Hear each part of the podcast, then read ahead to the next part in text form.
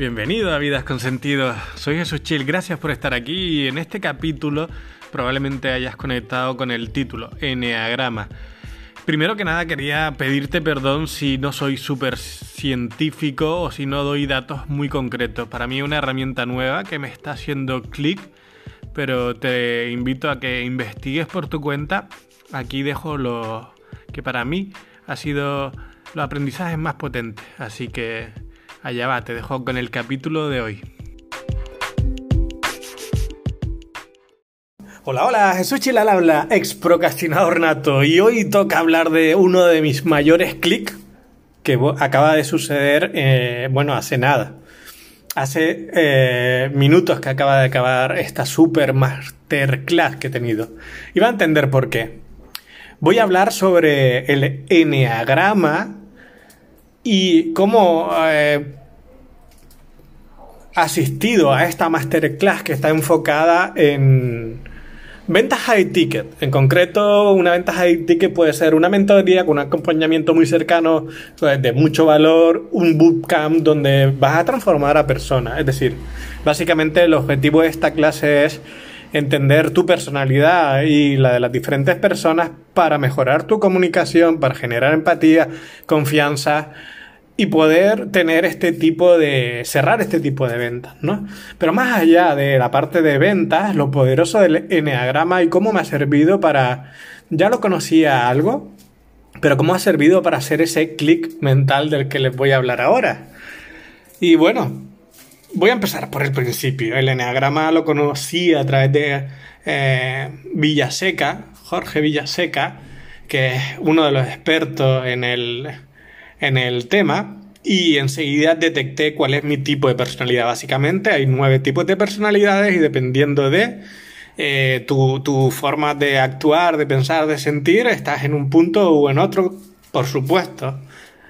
todos compartimos parte de todos, pero eh, al igual que el horóscopo, que no tiene nada que ver, por cierto, ni con el horóscopo ni con numerología, esto está basado más bien en estudios psicológicos, eh, para catalogar diferentes tipos de personalidades, pues tienes mm, más de uno que de otros, ¿no? Y bueno, no solo eso, es decir, lo típico. También tienes pues diferentes, eh, por llamarlo de algún modo, ascendentes, podría decirlo. Tu ala, quién es tu flecha, cómo te comportas cuando estás desde el ego o desde tu esencia, ¿no? Había, hay una explicación que me encantó. Es decir, todos tenemos un tipo de personalidad. Justamente eh, en este camino de evolución, desarrollo personal, muchos de nosotros hemos pasado por un hoyo o un agujero, en un foso, en un estado depresivo o algún trauma de nuestra vida que nos hizo despertar y cambiar de personalidad de algún modo. Entonces, todas eh, las personalidades tienen esos dos lados, tus luces y tus sombras, ¿no? Entonces es interesante eh, saberlo porque depende de nuestro estado emocional, tendemos luego a ir hacia otros dos NA tipos que están enfrentados. Súper interesante conocer esta parte y ahora le explicaré cuál es la mía. Y además, eh, no solo eso, sino que es más complejo todo porque luego tiene una, eh, unas personalidades más extrovertidas, más introvertidas. En fin, quédate con que son nueve tipos de personalidades con diferentes ramas que te van a servir y lo importante y potente de conocerte a través de herramientas como esta, verte reflejado para entenderte mejor, amarte más y poder cambiar ciertas cosas, ¿no? Yo ahora mismo estoy súper empoderado porque justamente estoy en un proceso de desarrollo personal de cambiar mi mindset. Vamos a decir de algún modo que hay varias facetas que estoy trabajando. Cambiar mi mindset, cambiar mi entorno, cambiar mis acciones, en definitiva, convertirme en la persona que tendría los resultados que quiero tener, ¿no? Y para eso esta herramienta es brutal, al igual que otra que se usa mucho mejor en las comunicaciones, como son los diferentes arquetipos, ¿no? Para comunicar desde un punto y lograr eh, ser coherente con lo que dices para que los demás... Bueno, al final se trata todo de generar esa confianza, comunidad y crear ese punto. A aprovechar y a resumir muy brevemente. Yo ya sabía que era un 6, esa persona indecisa que le cuesta elegir muchísimo. Pero un 6 que pasó por el hoyo y aprendió de esa eh, de justamente de eso que antes era una debilidad, tanto que me costaba elegir, ahora soy un experto en, en decidir, de hecho me, me, bueno, ya me ha oído, me autodenomino ex procrastinador nato, alguien que antes le costaba hacer las cosas, decidirse y, ahora es un experto que guía a otros a que consigan decidirse de algún modo, para que pasen a la acción. Así que vuelvo y repito, es decir, lo que antes era una desventaja ahora se convierte en tu mayor aliado, ¿no? Pero para mí el descubrimiento, esto ya lo sabía, el descubrimiento ha sido eh, las alas, es decir, primero que sepas que los eneatipos son nueve, están divididos en grupos de tres. Unos grupos son más viscerales, unos números son más viscerales, otros grupos son más emocionales y otro grupo, que es donde yo me encuentro, el 6, el 5 y el 7, son más eh, mentales. Yo me considero alguien muy mental, pero hasta el punto de que estoy emprendiendo en ese camino de lograr que pare tu mente para que pase a la acción. Eh, fíjate, vuelvo a lo mismo, mi mayor, eh, de algún modo, sombra, mi mayor eh, problema, lastre de elegir, pues ahora se convierte en mi mayor virtud. Fíjate que voy a contar una anécdota que de, jovencito de algún modo con tener mi primera novia siempre me preguntaba qué es lo que yo quiero. Y a mí esa pregunta me paralizaba por completo. Y esa respuesta, buscar esa respuesta, se ha convertido en mi... ¡Wow! En un reto muy importante y ahora tengo tanta claridad que hasta yo mismo me asusto, ¿no?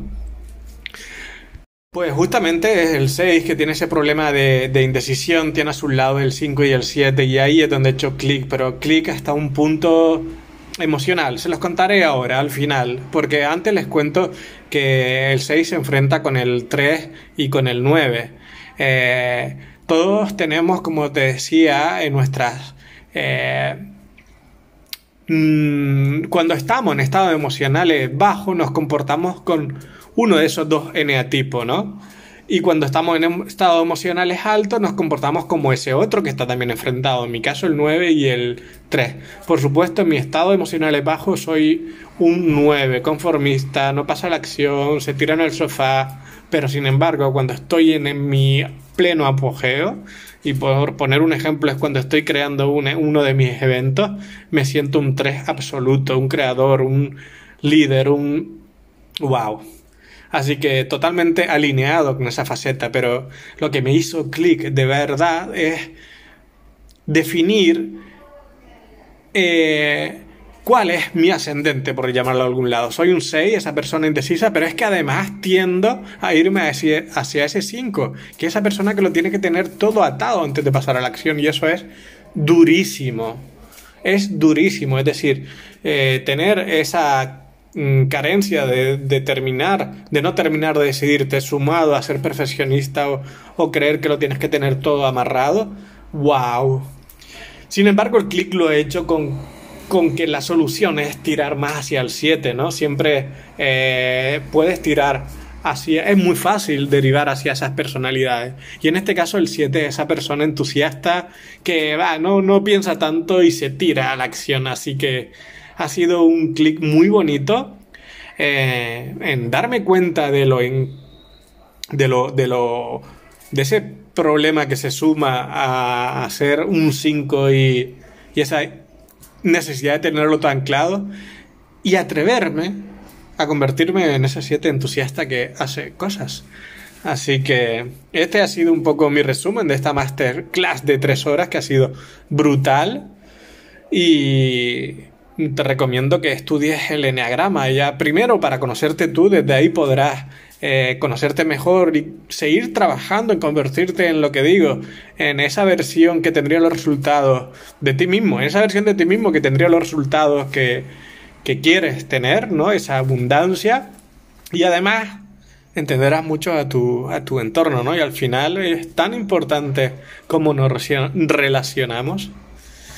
Bueno, como siempre digo hasta el final, al final es 5, 4, 3, 2, 1, salta, pasa a la acción.